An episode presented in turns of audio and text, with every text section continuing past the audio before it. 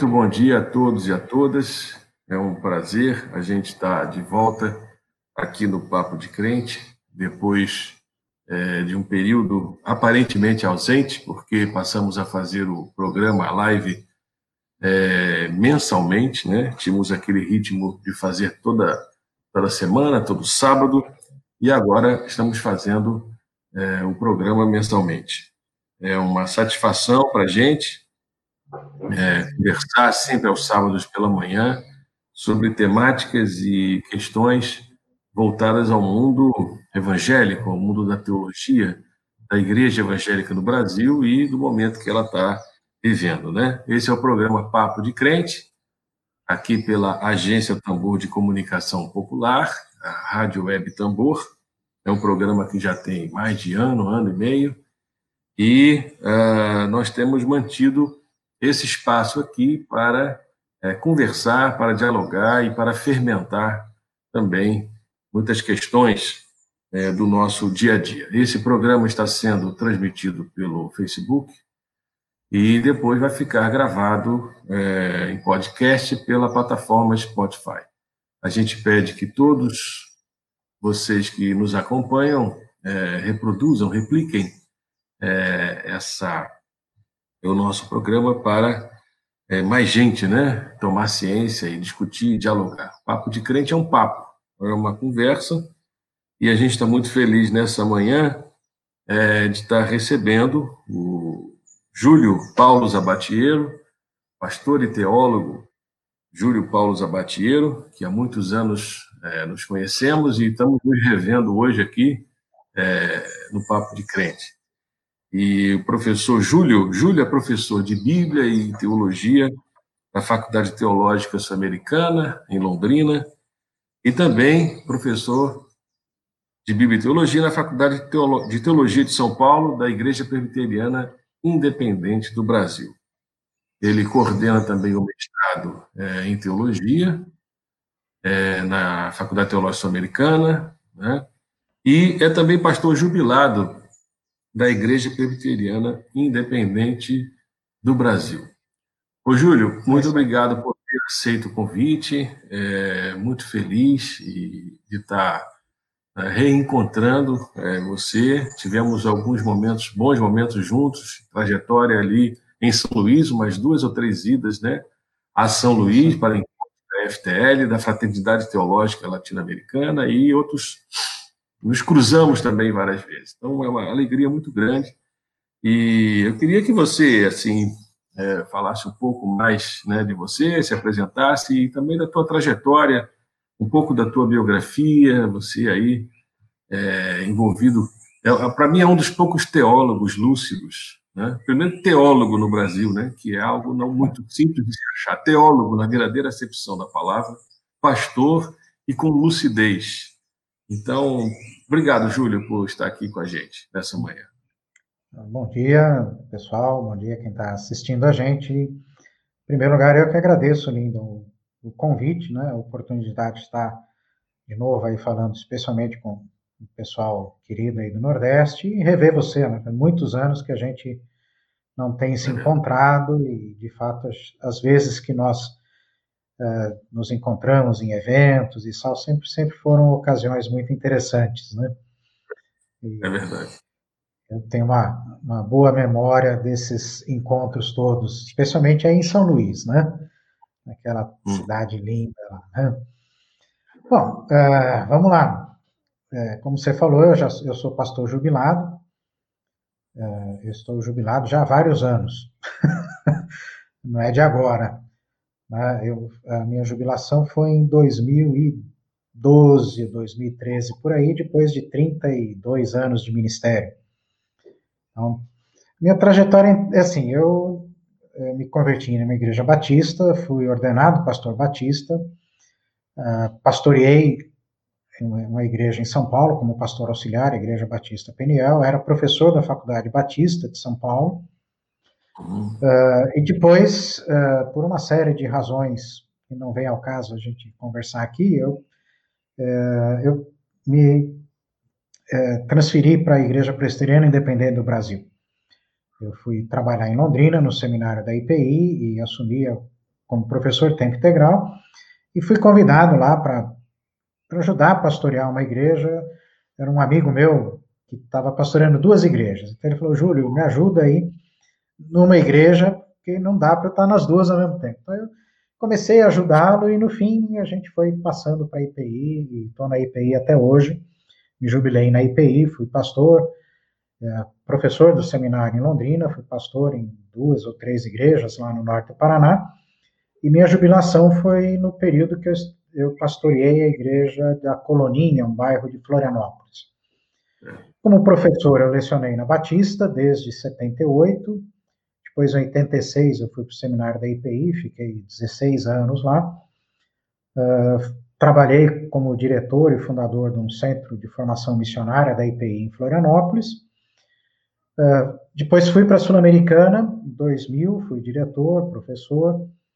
E de 2000 para cá, então, eu andei um pouco, né? Fui ali na Sul-Americana, uh, nos primeiros anos, né, da, da Sul-Americana com o prédio, etc. Uh, ah, fui professor na Este, lá dos, dos luteranos de São Leopoldo. Fui seis anos lá, depois estive seis anos também na Faculdade Unida, em, em Vitória, e voltei à Sul-Americana e à Faculdade da IPI, onde estou agora, né? Você já falou as coisas que eu faço lá. Ah, além desse lado mais institucional de pastorado e ensino teológico, eu pautei também a minha vida desde o começo dos anos 80 pela participação no movimento evangelical, especialmente através da FTL. Tá?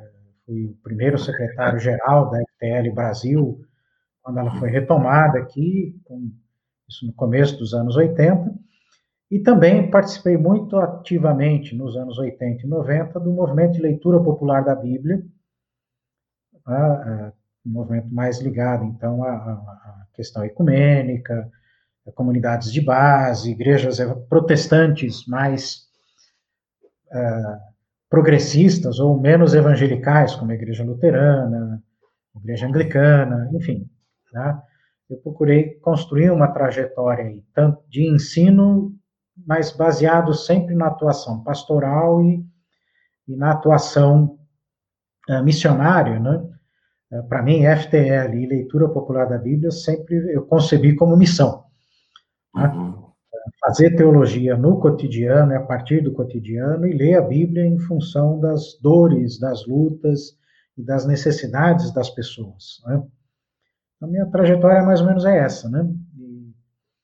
E é uma alegria até hoje tá, poder ensinar, escrever, publicar, enfim. É, o que Deus chamou, a gente continua fazendo. A gente podia, numa, de repente, já convidar uma outra live para a gente falar só sobre a, fraternidade teológica, né? É, Seria FTL, um né? extremamente interessante. Né? Alinhavada, porque são 50 anos da FTL no continente, né? exato, né? Exato. E também é, no Brasil daqui a pouco. Né? Então, a gente é devedor desse espaço, né, desse movimento fraternidade teológica latino-americana, né, de repensar a Bíblia, né, de recolocar a Bíblia no continente latino-americano e, e, e, no Brasil. Exato, vale a pena. Sim. E aí a gente já fez o gancho aqui para falar sobre o nosso tema, ler a Bíblia e cólera. Né? E aí, é, você falou tanto aí de Bíblia, Bíblia e teologia, é, como é que você vê, é, o Júlio, a leitura da Bíblia hoje no Brasil? Quem é que está lendo a Bíblia hoje no Brasil e como que está lendo a Bíblia hoje no Brasil? É, é, é bom, é, eu vou tentar responder assim o melhor possível, mas o Brasil é muito grande e certamente tem muita coisa acontecendo que eu não conheço. Então, se eu deixar gente movimentos importantes de fora, vocês me perdoem, mas né? Ah, como eu, o que eu consigo enxergar hoje de leitura da Bíblia no Brasil? Se a gente pensar do ponto de vista acadêmico, das faculdades de teologia, dos programas de pós-graduação em teologia, a leitura da Bíblia é predominantemente uma leitura exegética, histórico-crítica, com as abordagens feminista, progressista, né, de hermenêutica contextual, mas eu diria assim, é, é, ainda eu acho que a academia bíblica no Brasil é, do ponto de vista metodológico, extremamente conservadora, né? Uhum. Ela ainda é muito europeia, muito, muito histórica. Uhum. A gente precisa de abordagens assim mais inovadoras do ponto de vista de método, não tanto de conteúdo, né? Porque mesmo usando um método, eu diria assim, arcaico como um método histórico crítico, as pessoas conseguem tirar coisas muito boas da Bíblia, extrair uhum. material muito interessante, né? porque o método às vezes atrapalha, mas ele não impede a gente de, de entender bem a, a Bíblia, né? Mas eu diria assim, né, para os meus amigos, amigas e colegas de academia, acho que né, nós precisamos largar o conservadorismo metodológico aí e avançar. Né? Temos poucos e poucas colegas que se, assim, se arriscam a sair das metodologias históricas. Uhum. Ah, uh, o que eu vejo nos cursos de bacharelado, nos seminários, especialmente nos evangélicos, ou nos denominacionais eh, mais batistas, é, é uma leitura bíblica assim bastante voltada para o ministério e pouco inovadora também. Né? E me parece que ela reflete o que a gente vê nas igrejas, que é uma leitura bíblica que confirma as nossas doutrinas, que confirma o status quo da igreja, né? E esse aspecto me deixa um tanto quanto chateado, porque, uh, a meu modo de ver, o grande papel da Bíblia é o papel de ser instrumento do Espírito para transformar a vida da gente individualmente, da igreja. E hoje eu vejo, na maior parte dos casos, a Bíblia sendo usada para sendo usada para manter o que já existe, né?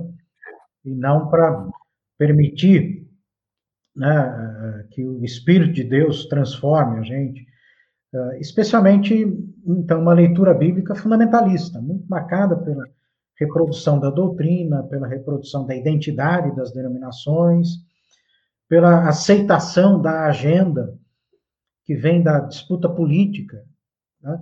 uhum. essa briga estúpida, a meu modo de ver, de direita e esquerda no Brasil, se é que a gente pode chamar de direita e esquerda, essas esses grupos que ficam se degladiando, dizer, essa, essa agenda não tem nada a ver conosco na igreja, não tem nada a ver com a leitura da Bíblia, é uma agenda inútil, é uma agenda que só serve para manter os interesses de quem ganha muito dinheiro, de quem está muito tempo no poder político e que continua né, se aproveitando do Brasil e estragando a nossa vida. Eu acho que a leitura da Bíblia tem que nos levar para além disso a nos colocar a serviço do reino de Deus, a serviço do, do amor de Deus, da graça de Deus, da compaixão com as pessoas. Então, o, o nosso tema, né, ler a Bíblia em tempos de cólera. Cólera aqui, acho que a gente está usando no sentido duplo. Cólera como doença, né, a pandemia, tá? Uh, e cólera como essa ira toda que, que a gente enxerga né, nas conversas, nas redes sociais, nas conversas, nas rodas de crentes, e uhum. não só de crentes. Então, acho que Bíblia é essencialmente a palavra de Deus que é alimentada pelo Espírito, inspirada pelo Espírito, nos faz amar o próximo como Jesus amou.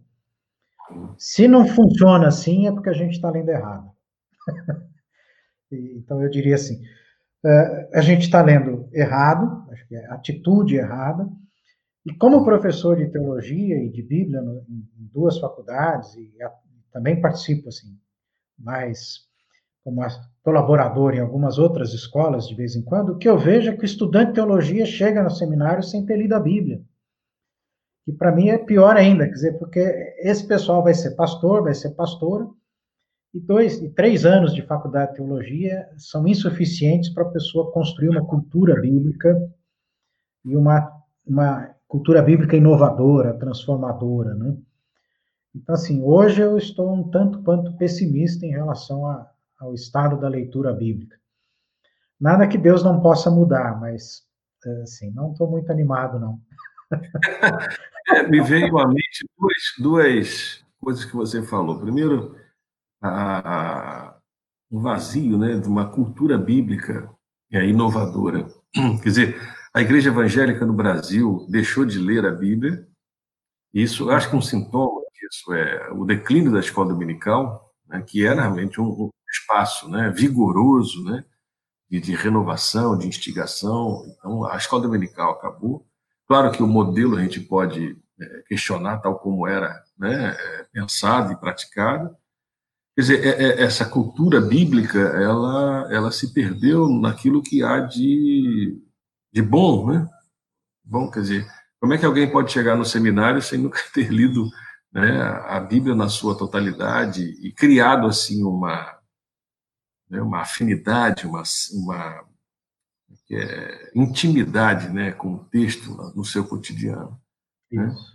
Outra coisa também é, que você falou aí do fundamentalismo, mas antes do fundamentalismo, é, é assim, qual seria a atitude né? Você falou de método de leitura bíblica, você falou de uso da Bíblia. Qual é a atitude? É, e a gente está falando aqui, né, não é de quem está no seminário, é o cristão simples, no dia a dia. Hum. Atitude diante da leitura da Bíblia. Vamos, vamos falar um pouco dessa perspectiva. É, exatamente pensando no, no cristão normal, na pessoa normal, que frequenta igreja, que trabalha, fora do campo religioso, né? Tem a sua, vamos dizer, a sua, a sua, vida como um cidadão, uma cidadã normal do país, dizer, quando, normal brincando um pouco que nós pastores de tempo integral não somos muito normais, né? Mas assim, para o crente normal, o método é um negócio que nem se sabe mais o que, que é. Né? É, a leitura é intuitiva, predominantemente intuitiva. Agora, que, que atitude? Dizer, uh, uh, tanto a gente falou da FTL, a gente falou de leitura popular da Bíblia, acho que tanto no movimento de hermenêutica contextual, que é ligado, então, à, à missão integral, ao movimento evangelical brasileiro, quanto à leitura popular da Bíblia no campo mais ecumênico, qual é a atitude? A atitude é ler a Bíblia a partir das perguntas da realidade, das perguntas missionárias da realidade. Eu não leio a Bíblia para confirmar a minha doutrina ou para eh, garantir que Deus vai cumprir as suas promessas para mim. Eu leio a Bíblia em função da vocação missionária que Deus me deu. Tá? Então, acho que essa é a atitude. Quer dizer, eu leio a Bíblia para me comprometer com a missão de Deus. Eu leio a Bíblia para me comprometer com o sofrimento das pessoas. Quer dizer, no mundo em que você tem aí 140, mais de 140 mil pessoas que morreram no Brasil por causa dessa doença. Ah, mais de, acho que são dois, em torno de dois ou mais de 2 milhões de pessoas que foram infectadas com a doença. A gente precisa de muita Talvez compaixão, né? Dizer, compaixão, solidariedade. Quanta gente ficou desempregada, quanta gente teve redução de salário, quanta, quantos pequenos empresários e empresárias fecharam suas portas. Dizer, ler a Bíblia é sempre deve ser algo feito a partir da dor das pessoas, do clamor das pessoas, né? Porque o nosso Deus é o Deus que ouve o clamor do pecador e da pecadora, né? Em todos os sentidos. Uhum. Essa você falou da, da, leitura intuitiva, né? Quer dizer, quando uh, esse esse cristão normal, né, comum, vai ler o texto, ele tem uma expectativa de que, olha, Deus vai me falar aqui. Dizia, Deus vai falar pela mediação de uma palavra escrita, né? E aí intuitivamente ele vai fazer essa essa relação. Quer dizer, essa experiência não seria uma matriz muito importante, teoricamente limitada, mas muito importante de, do nascedor até de uma nova teologia, da ação do Espírito que você tinha falado? Eu acredito que sim. É, é óbvio que existem limitações teóricas na leitura né, comum das pessoas. É, existe a limitação do, do, ambiente em que a pessoa lê, né, ambiente marcado, então, um ambiente eclesiástico marcado por essas polêmicas doutrinárias, etc, etc. Tal. Mas é, é, é a Bíblia é um livro escrito por gente simples para gente simples, por pessoas normais para pessoas normais. E a gente sabe ler, as pessoas sabem ler. Então, uh, uh, eu acho que essa disposição de chegar até a Bíblia e ouvir o que Deus tem a dizer é um passo fundamental para uma boa leitura. Com essa disposição, eu acho que a pessoa precisa adquirir, assim, pelo menos o hábito de ler direito. Né? Então, quando a Bíblia, quando um texto diz, bom, Deus amou o mundo de tal maneira, você sabe que o texto está falando do amor de Deus pelas pessoas perdidas, pelos pecadores. Né? E Deus amou tanto essas pessoas que ele entregou seu filho. Você, tá, então, o que Deus quer que eu faça com isso? Para mim, uma boa leitura, leitura intuitiva é essa. Dizer, se Deus amou o mundo de tal maneira que ele deu seu filho, o que, que eu tenho a ver com isso? Né? Quer dizer, qual é a minha resposta? Então, eu vou odiar as pessoas porque elas não aceitaram o evangelho, ou eu vou ter a mesma atitude de amor que Deus teve e vou me doar às pessoas que ainda não conhecem o Senhor Jesus, para que elas possam conhecer. Eu acho que esse aspecto intuitivo de me identificar com o texto, de ler o texto não como um documento teórico, mas como uma palavra que me alimenta, é, eu concordo com você, é o ponto de partida para a renovação espiritual, para a renovação teórica, para a renovação teológica e ministerial. Né? Uhum. Nós temos aqui uma, uma turma que está nos acompanhando e a gente fica feliz em rever o Zé Carlos do Sena, Antônio Carlos Barro, a Márcia Santos, o Biraçaba Cabral, Anaí Barbosa, o Cláudio Leitão, professor Cláudio Leitão, Rodrigo Lins, sejam muito bem-vindos aí, estão aqui dialogando conosco e vocês podem fazer suas questões. É aqui para é o Júlio em torno dessa temática que a gente está discutindo hoje, ler a Bíblia em tempos de cólera, né, que o Júlio já colocou muito bem aí a, o que significa tempos de cólera, né? E a leitura da Bíblia é, nessa, nesse contexto a, atual. E assim, vocês podem fazer suas, suas questões, já estão chegando aqui, mas, ô, ô, ô Júlio, você falou hum. aí da Bíblia, é um livro de pessoas comuns para escrito para pessoas comuns. Quer dizer, quem, na verdade, escreveu a Bíblia não sabia que estava escrevendo um livro sagrado, teoricamente. Afinal, o que é a Bíblia? Né? Como é que você poderia assim ajudar? Isso é muito importante, que é uma pergunta simples, básica, mas a importância desse programa é que ele pode repercutir, né? e a intenção da gente é justamente disseminar essa essa outra leitura, essa outra perspectiva que está muito carente né, no mundo evangélico brasileiro. Uhum. É, é, eu vou responder a sua pergunta com dois textos bíblicos. O primeiro é um texto de né, uma fala de Jesus no Evangelho de João, em que ele diz para os fariseus: examinais as escrituras, porque julgais ter nelas a vida eterna, e são elas mesmas que dão testemunho de mim. A primeira grande característica da Bíblia, a Bíblia é testemunho. Testemunho é uma palavra indireta. Né? Então a gente fala muito da Bíblia como palavra de Deus. Ela é palavra de Deus através do testemunho de pessoas. Pessoas comuns, pessoas que como nós, acertavam e erravam. Pessoas que ouviam o que Deus estava falando e traduziam o que Deus falava, o que Deus fazia na sua própria linguagem. Ah, então, eh, eh, essa percepção nos ajuda a superar o fundamentalismo. A Bíblia é testemunho. Então, é palavra humana. Como palavra humana, ela tem todos os limites da nossa uhum. capacidade de compreender Deus, de falar a respeito de Deus, das coisas de Deus, e até das nossas coisas humanas, né? Limites que não alteram em nada a autoridade da Bíblia como palavra de Deus. Uhum. Precisa perceber isso. Dizer, o fato da Bíblia ser testemunho não diminui a sua autoridade e a sua função enquanto palavra de Deus. Tá? Dizer, qual é a autoridade? Qual é a função?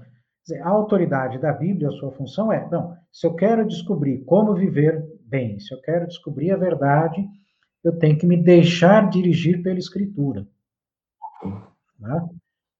Então a Bíblia tem que estar acima das confissões de fé, a Bíblia tem que estar acima das teologias, a Bíblia tem que estar acima das identidades denominacionais. Né?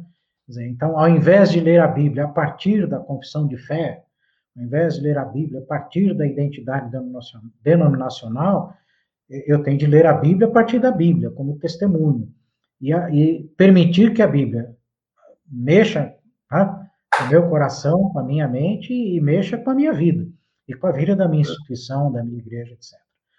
O segundo texto é, é, é, o de Hebreus 1, né? também muito conhecido, muito famoso, tendo Deus outrora falado, muitas vezes e de muitas maneiras aos pais pelos profetas, hoje nos falou em seu Filho.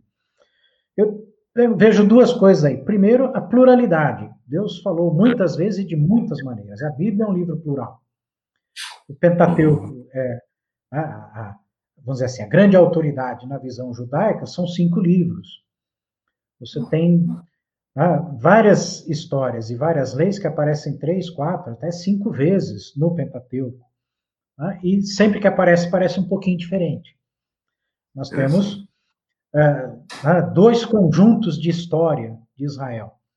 Josué, Juízes, Samuel e Reis, de um lado, Crônicas, Eras, Neemias, do outro. Quando você lê, você percebe grandes diferenças de perspectiva ali. Né? Você, como historiador, sabe bem disso, né?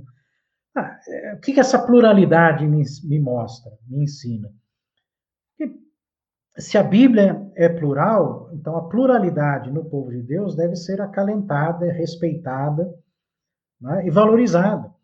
Então, não ficar perdendo tempo, ficar brigando com pentecostal, com batista, com metodista, com congregacional, com, enfim. Nós somos um único povo de Deus, nessa pluralidade de teologias, de visões. Né? O que a gente precisa é não deixar a pluralidade cair num relativismo neutro, né? Sem sabor. Né? É uma pluralidade que está a serviço do reino de Deus. Quer dizer, existe uma unidade, mas uma unidade que transcende a nossa identidade. Então, esse é um lado. E o outro lado é, é, é que o grande critério de verdade, então, não é o próprio texto. O grande critério de verdade é o Messias, é o Jesus. Né? Hoje, em seu filho, falou. Quer dizer, não falou através do filho, falou Isso. no filho. Ah, esse é o detalhe do texto grego. Né? Então, hum. Jesus é o critério de verdade da Bíblia. Isso, Lutero já falava isso muito mais tempo antes de mim, né? Dizer, e os pais da igreja. E, e, ah, isso é, é, é tradicional, dizer, não é novidade mas é algo que normalmente não funciona, né? Eu vejo, uhum. eu, eu, vejo muita gente, por exemplo, usando de forma inadequada textos de violência no Antigo Testamento, né? Ah, então aí chama, ah, nós temos que realmente defender a pena de morte, porque lá ah, tem pena de morte lá na Bíblia, tá? Ou então gente né, defendendo o sexismo, porque lá no Antigo Testamento tem coisas que a mulher não pode isso, mulher não pode aquilo, mulher é impura daqui, lá, quer dizer, ou, ah, enfim, tantas outras situações, quer dizer, todos esses textos da Bíblia, seja do Antigo, seja do Novo Testamento, têm de ser lidos à luz uh, da revelação completa de Deus em Cristo, o Deus que ama, assume a nossa fra fragilidade humana, de tal maneira que é condenado à morte, executado à morte na cruz, né? ah, ressuscita, mas ressuscita não para voltar a ser Deus, né? ele ressuscita para continuar sendo Deus humano, né? para continuar sendo o Messias Jesus, o crucificado que ressuscitou. Acho que quando a gente aprender a ler a Bíblia, né? vamos brincar aqui com uma fala católica, quando a gente aprender a ler a Bíblia no Sagrado Coração de Jesus, né? o coração de Jesus, alimentando o nosso coração, a coisa fica diferente. Né? Muito bom. O Antônio Carlos Barro tem uma participação importante aqui, uma pergunta. É, a pergunta está aí. Quando pensamos em movimento evangélico brasileiro, temos 80% desse povo no pentecostalismo. O pentecostal lê muito a Bíblia. Tem como essa leitura ultrapassar os limites do individualismo? Como alcançar essa multidão e reverter esse modo de leitura? Obrigado, Antônio Carlos Barro, pela, pela pergunta. E também tem uma outra provocação dele aqui, muito interessante, que a gente vai deixar para depois. Isso. Tá, vou responder a pergunta do meu chefe, né? Eu tenho que tomar cuidado aqui. Eu garantir o meu, meu emprego, né? Tá, é, tá, tem toda a razão. A igreja brasileira, evangélica é essencialmente pentecostal. E mesmo as denominações que não são pentecostais, é, em vários aspectos assimilaram elementos do pentecostalismo ou, e aí eu não acho tão bom assim, do neopentecostalismo. Aliás, eu até acho que neopentecostalismo é um nome ruim, porque o pentecostalismo é muito mais interessante do que esse neo que apareceu aí. Mas, enfim, é, é, eu vejo de duas maneiras essa questão da leitura bíblica pentecostal. Uma, é, de fato, o, pentecostal lê a Bíblia como qualquer outro crente, então está muito marcada aí por essa visão fundamentalista, doutrinista, de confirmação né, da sua identidade denominacional, aí não tem nada de pior nem de melhor do que os outros 20%. Agora, existe um movimento muito interessante de hermenêutica pentecostal em vários lugares do mundo, inclusive aqui no Brasil. Tá? Uhum. Então, é, não sei se né, o pessoal tem acompanhado, mas existem vários livros de hermenêutica pentecostal já publicados em português. Uh, desde, por exemplo, o Esdras Bento foi um dos pioneiros, né? Publicou pela Assembleia de Deus dois, três livros de hermenêutica. Já faz uns 20 anos por aí que tem livros do Esdras. Aí tem gente mais nova, como Davi Mesquiati, Kenner Terra, uhum. Gutierrez Siqueira, né? É, todos da Assembleia de Deus, né? Então, assim, eu acho que o, o grande caminho que eu vejo para o pentecostalismo superar os seus próprios limites é, é assimilar essa reflexão dos próprios pentecostais sobre a leitura da Bíblia. E o que eu vejo de muito interessante nos livros e nos artigos desses colegas brasileiros que eu mencionei, e também de fora do Brasil, é que realmente a questão da leitura pentecostal passa muito longe da questão do método, ela passa sempre pela atitude. Dizer, o que caracteriza a hermenêutica pentecostal é a abertura à ação do Espírito, é deixar a, a, a Bíblia falar como instrumento do Espírito. Para mim, essa é, é a contribuição fundamental. Contribuição que deveria fazer a igreja pentecostal, ou as igrejas pentecostais, se abrirem para a transformação. Né? É, é, porque hoje, depois de 100 anos de Assembleia de Deus, por exemplo, um pouco mais de 100 anos, Assembleia de Deus, Congregação Cristã, o pentecostalismo já se cristalizou né, denominacionalmente, com, com seus valores e com seus defeitos. Né? Então, toda a igreja, depois de institucionalizada, ela tem que romper com os seus defeitos, com os seus maus hábitos. Né? E o pentecostalismo, que tem coisas fantásticas, também precisa superar né, o autoritarismo da liderança, um pouco dessa atitude um tanto quanto belicosa em relação a quem está fora. Uh, um certo, eu não sei se a palavra é correta, mas uns, um orgulho, entre aspas, aí, pelo crescimento, nós somos a maior igreja, nós somos, né? Ah, não, mas o, o, o sucesso do evangelho não se mede por número, ele se mede pelo amor ao próximo. Ele não se mede pela quantidade de pessoas que entram na igreja, ele se mede pela quantidade de serviço que a gente uh, pratica para as pessoas que estão fora da igreja e para as pessoas também que estão dentro da igreja. Então, assim, uh, uh, o caminho, né, a pergunta do Assi, acho que o caminho para o pentecostalismo transcender os seus limites é, é, os próprios pentecostais que sabem por onde ir, eles sabem o caminho das pedras. Né? Uh, e eles têm que fazer isso. Né? E o caminho é exatamente deixar o Espírito Santo ser livre e soberano. Né? Uhum. E não ser um Espírito Santo pentecostal. Assim como a gente teve que deixar, né, brincar com a provocação da C, a gente, nós reformados tivemos que deixar o Espírito Santo ser o Espírito Santo sem estar preso à tradição reformada. Né? Dizer, isso é uma, uma, uma, atitude que toda igreja tem que ter. Dizer, libertar Deus e o Espírito e o Jesus da sua identidade. E permitir que Deus seja Deus. Né?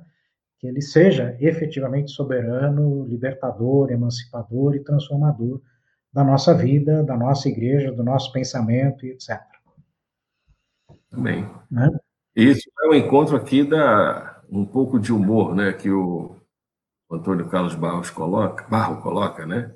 Um dia desses, luminares da teologia reformada me disse que a única maneira de ler a Bíblia é pelo olhar da teologia reformada. Que teologia reformada é essa que ele está falando? Pois Mas é. aproveito um grande abraço ao, ao Jorge Barro.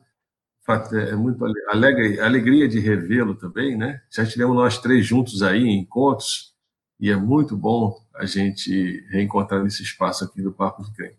Vamos lá. Essa, essa é. teologia reformada tem um pouco de orgulho, prepotência de, de achar que só ela é que tem esse é. espírito. É, o Jorge é meu outro chefe, né? Eu tenho um monte de chefe na Sul-Americana e um monte de chefe na FATIC. Então, né? Mas é mais do que chefes, eles são todos amigos, grandes irmãos e tudo gente boa, né? Como diz o AC. Ah, tem uma turma reformada que é difícil conviver, né?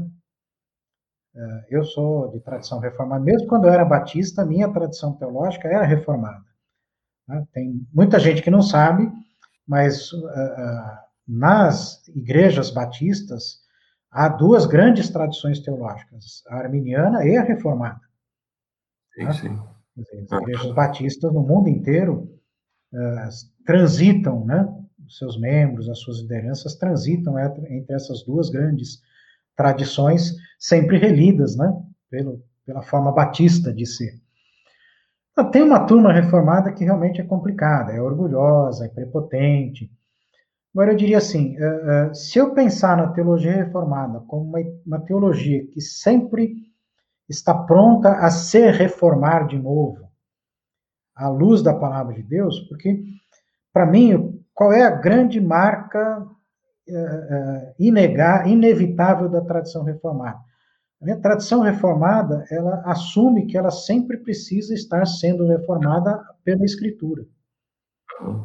Se eu pensar na tradição reformada como uma tradição sempre aberta à transformação pela via da Escritura, mediante a ação do Espírito, bom. Aí todas as igrejas são reformadas nesse sentido. Se eu definir tradição reformada como uma certa fidelidade ao Calvino ou a uma confissão de fé X ou Y, aí deixa para lá, né? Dizer, aí não é caminho para mais ninguém, né? É verdade. Dizer, Aí fecha tudo. É, aliás, é interessante, na Assembleia de Deus também tem uma, existe uma disputa muito interessante entre os pentecostais reformados e os pentecostais arminianos, né?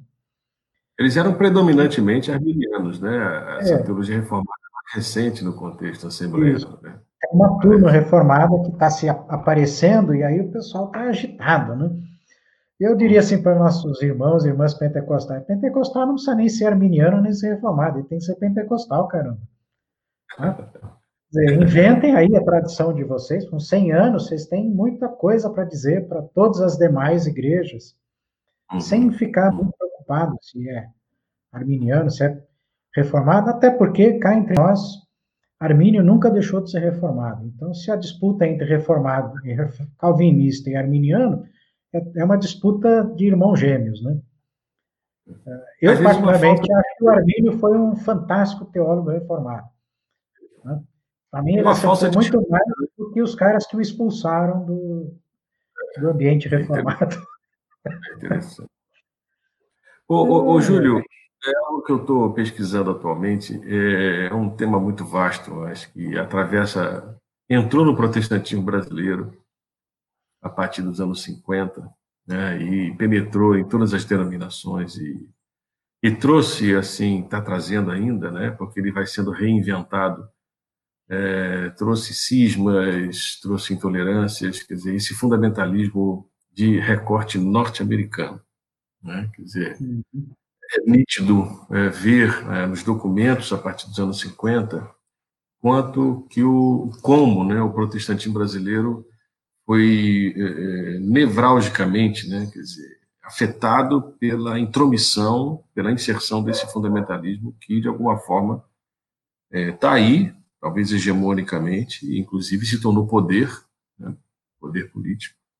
E o fundamentalismo tem uma maneira de ler a Bíblia, que você já citou aqui. Né? Quer dizer, nós não teríamos hoje um, um enfrentamento no bom sentido, né? um enfrentamento no, de intolerância, de, de ódio, né? mas um enfrentamento legítimo com o fundamentalismo. Ah, não só hoje, assim, quando eu às vezes, quando eu olho para trás para tentar entender o que, que eu fiz ao longo da vida, acho que uma das coisas que eu sempre fiz foi, fiz foi enfrentar esse tipo de fundamentalismo. É, meu problema com o fundamentalismo nunca foram as doutrinas. Doutrina, ah, os 13, as 13 doutrinas fundamentais, tirando esse negócio de inerrância da escritura, que eu acho uma, uma coisa que nega o caráter de testemunho da Bíblia, né? mas não é, também para mim não é lá o. Para mim, o problema do fundamentalismo é essa atitude, atitude belicosa, é a atitude de dono da verdade. E uma atitude que, a meu modo de ver, e, acho que a realidade mostra isso, a pessoa fundamentalista jamais abre o seu coração para o próximo. Tá? E nos Estados Unidos uh, acontece assim, e no Brasil está se reproduzindo, o fundamentalista está sempre ligado ao poder.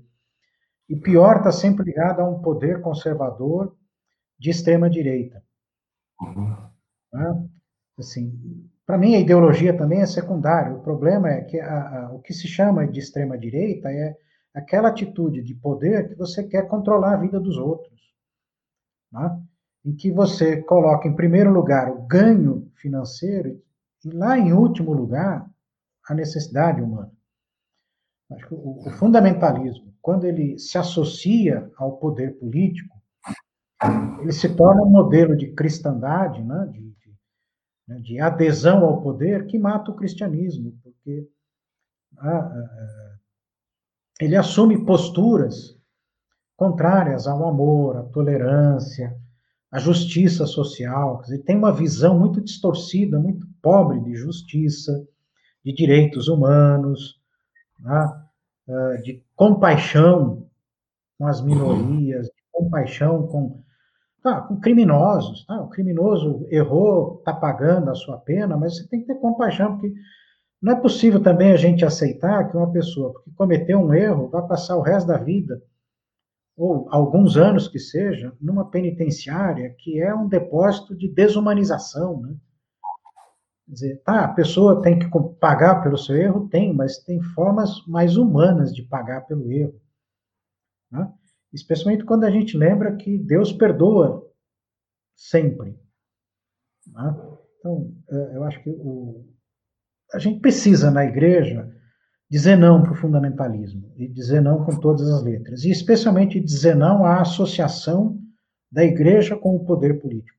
E isso vale para esse momento agora, em que a gente tem um presidente de extrema-direita, e valia quando a gente uhum. teve um presidente de esquerda, Lula, Dilma, quando a gente teve o presidente de centro-esquerda, com o Fernando Henrique, ou seja, a igreja nunca pode se associar ao poder, não interessa qual a ideologia que esteja, vamos dizer assim, ocupando o, poder político, o Estado.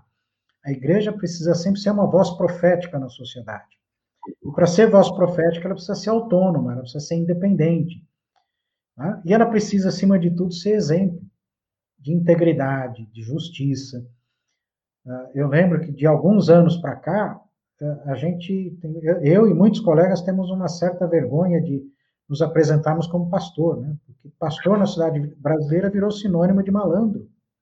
Uhum. Então, assim, ah, deveria ser o contrário. Você dizer assim, olha, o que, que você faz? Eu sou pastor. A pessoa diz, oh, que coisa boa, né? Eu queria que tivesse mais pastores assim no Brasil, pastoras, né? Gente que faz o bem ao próximo, gente que é honesta, gente que é íntegra, eticamente falando. Né? Então, é, é, eu acho que o fundamentalismo é um dos principais inimigos da, da vitalidade da fé cristã, né? da vitalidade do espírito na, no dia a dia da gente. Uhum. E, acho que, e a leitura da Bíblia, dizer, a Bíblia é a grande ferramenta de Deus para nos libertar de todos os pecados e de todos os males. Né? Uhum.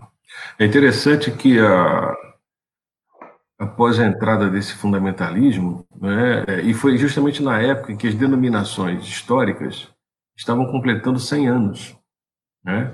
De 59 o presbiterianismo, 58 os congregacionais, 67 os metodistas, e foi o período de mais divisão é, do protestantismo brasileiro.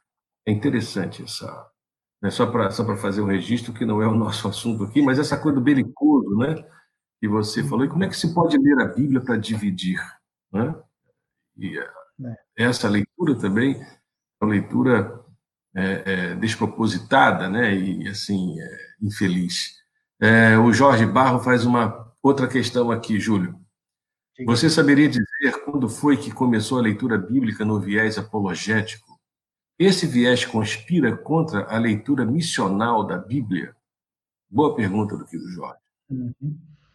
Olha, uh, uh, eu diria assim, a leitura bíblica com viés apologético de forma negativa, que eu acho que a pergunta do Jorge é essa apologética mais negativa, né, de defesa de uma determinada identidade, não defesa da fé como um todo, a gente já encontra na Idade Média, no, no catolicismo medieval. Uh, no protestantismo, é, ela nasce junto com o fundamentalismo, final do século XIX, uhum. né, começo do século XX, e que a leitura da Bíblia passa a ser um instrumento de garantia uh, de uma identidade politicamente uh, atrelada a um modelo ideológico de economia e de política. Né? Então, desde o final do século XIX até hoje, essa leitura dizer, que vê a Bíblia como uma garantia da, entre aspas, da verdade, sendo que é sempre a verdade de uma única identidade, né? É, tem aí um pouco mais de 100 anos, né? Só que é, é, um pessoal tão bem articulado e tão eloquente que eles dão a impressão que sempre a Bíblia foi sempre lida desse jeito. Né? Agora, o que é a reforma, se não a grande afirmação, a reforma protestante, se não a afirmação de que a Bíblia sempre muda a igreja. E a Bíblia sempre muda o indivíduo. Quer dizer, Lutero, Calvino, Zwingli, um monte de gente anônima né, que se converteu, se converteu porque passou a ler a Bíblia e dá mais valor à Bíblia do que a tradição da igreja. Né? Os grandes movimentos de renovação no protestantismo, todos estavam ligados, de uma forma ou de outra, a um modo diferente de ler a Bíblia. Né? Não foi uhum. só a experiência, mas sempre a experiência ligada a uma mudança na maneira de ler a Bíblia, de usar a Bíblia no culto, de usar a Bíblia no dia a dia. Né? E aí também, por incrível que pareça, se pensar no, no, no, início da modernidade, um grande nome, é, que eu diria assim, foi o jumento de Balaão que Deus usou, foi Spinoza. Spinoza tá, é conhecido como ateu, não sei se ele é, acho que não era, mas é conhecido como. Mas no Tratado Teológico Político, Spinoza fala um monte de coisa interessante, um monte de coisa errada, para nós, pelo menos, mas ele tem afirma, algumas afirmações fantásticas, e uma delas é essa, para que, que se lê a Bíblia? Ele disse, porque a Bíblia era usada lá na Holanda né, para dividir as igrejas. Né?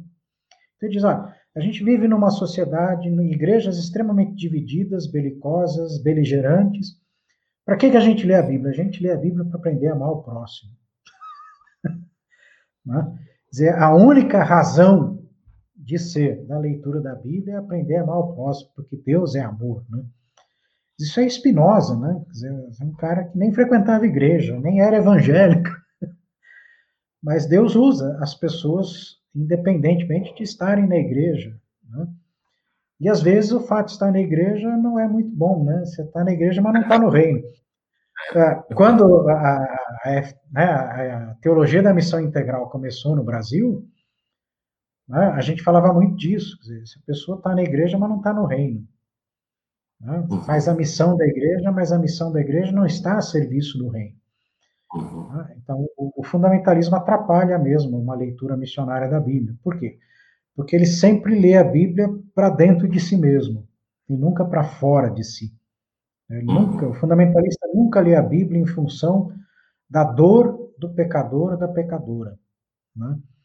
Dizer, eu acho que essa é a chave para uma boa leitura da Bíblia. Eu leio a Bíblia para aprender a ouvir o clamor das pessoas que não conhecem a Deus ainda. Por quê? Porque Deus é o Deus que ouve o clamor e está sempre trazendo de volta para si as pessoas que não o conhecem. Uma outra pergunta aqui, é, da Márcia Santos. Uma coisa é ler a Bíblia para reforçar as próprias convicções. Outra coisa é ler a Bíblia para realmente ouvir Deus falar conosco. Como incentivar hoje a leitura com essa segunda motivação? É, a gente sempre volta a essa atitude. Quer dizer, é, eu, quando eu leio a Bíblia, eu, Júlio, eu sempre leio a Bíblia assim, querendo descobrir o que, que eu tenho de mudar nas minhas ideias, nos meus sentimentos, das minhas ações, no meu ministério. Né? Quer dizer, eu acho que a gente muda a atitude, a gente muda a motivação quando a gente assume esse papel eu, como leitor da Bíblia, eu sou a pessoa que a Bíblia vai modificar. Eu gosto de usar a uhum. expressão, eu leio a Bíblia contra mim mesmo. contra entre aspas, né? Porque se eu leio a Bíblia buscando o que Deus quer mudar na Bíblia, eu estou lendo a meu favor, né? Deus nunca vai querer nada que não seja para o meu bem, né? Para o bem de todos e todas nós. Então, uh, é assim, eu não vejo outra forma, Márcia, a não ser essa, de, de cada um, cada uma de nós individualmente assumir isso. Uhum. Tá? No culto, a gente assume isso. E quem sabe se os pastores e as pastoras podem nos ajudar e parar de falar tanto, né? Nos sermões e tal, e deixar a igreja ler a Bíblia, né? Deixar a Bíblia falar mais, né? Quem sabe a gente uhum. muda um pouco o culto, em vez de ter sermãozão de pastor, a gente tem estudo bíblico, né? As pessoas falando, porque até prova em contrário, o Espírito Santo não está restrito a falar através de pessoas que estão ordenadas pela igreja. Uhum. Uhum. Mas aí é muita, acho que é muita ousadia querer mudar essa coisa, né, de sagrada do, da pregação, né, do clero, essa identidade poderosa do clero. Mas a? É interessante isso, a leitura das escrituras, ela dessacraliza, né? Ela, ela, onde, onde esse sagrado quer se absolutizar, né? É, e essa leitura desconstrói esse sagrado, né? O próprio Jesus fez isso, os profetas fizeram isso, de desconstruir o sagrado, de controle, de monopolização do sagrado. É, é, é. não, na minha visão da, da, identidade de Jesus, acho que uma das três características fundamentais da identidade de Jesus é que ele sempre é contra a religião oficial, seja ela qual for. Ela se tornou oficial, se tornou a marca registrada de uma instituição. Jesus diz: tem que mudar. Uhum. É.